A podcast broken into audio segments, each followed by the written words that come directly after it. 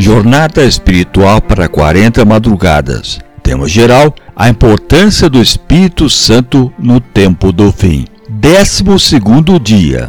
Tema do dia: O Espírito Santo e os 144 mil. Autor: Pastor Jair Góes. Olhei, e eis que o Cordeiro em pé sobre o monte Sião, e com ele 144 mil, tendo na fronte escrito o seu nome e o nome de seu pai. Apocalipse 14, versículo 1. É comum surgirem várias perguntas em todo desse tema, tipo 1. É um número, literal ou simbólico? 2. Quem são? 3. O que João quer dizer com não se contaminarem com mulheres porque são castos? 4. Haverá dois grupos de justos vivos quando Cristo voltar os 144 mil e a grande multidão, 5. Só homens farão parte dos 144 mil, 6. Porque João faz referência às doze tribos de Israel.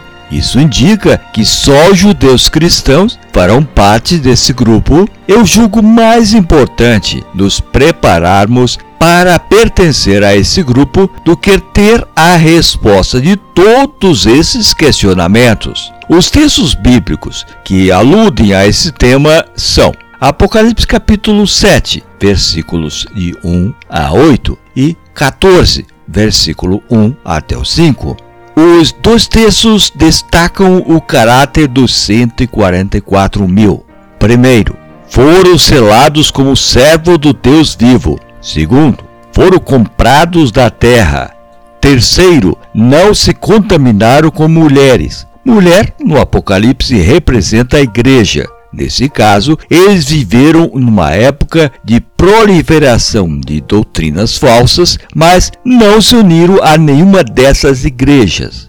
Quarto, não se achou mentira em sua boca, não tem mácula. Essas duas declarações indicam que eles viverão depois do fechamento da porta da graça. Todas as declarações supracitadas sugerem o nível de relacionamento dos 144 mil com o Espírito Santo. Agora, suscitamente, vou responder às perguntas de curiosidade. Primeiro, a maioria dos teólogos creem que é um número simbólico. Segundo, representa o povo de Deus no tempo do fim, que passarão pela grande tribulação. Terceiro, castidade e não contaminação são referência à sinceridade desse grupo. Quarto, teólogos influentes creem que os 144 mil, ou a grande multidão, são o mesmo grupo, visto por João sob perspectiva diferente. Quinto, a Bíblia apresenta uma mensagem inclusiva. Homens e mulheres farão parte dos 144 mil.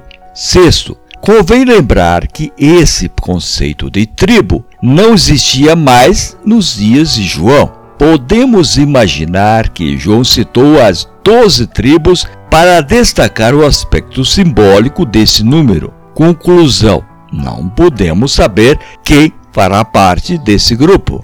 Mas podemos ter uma meta: andar na companhia do Espírito Santo aqui na terra, para morar com Cristo por toda a eternidade. O segredo de passar a eternidade com Deus é pedir o batismo do Espírito Santo cada manhã. Faça isso agora. Autor do texto, Pastor Jair Góes. Leitura de Carlos Bock. Tenha um dia muito abençoado e feliz. Amanhã será o 13 terceiro dia e o tema, na companhia do Espírito Santo, teremos paz. Um dia cheio de paz na presença do Espírito Santo.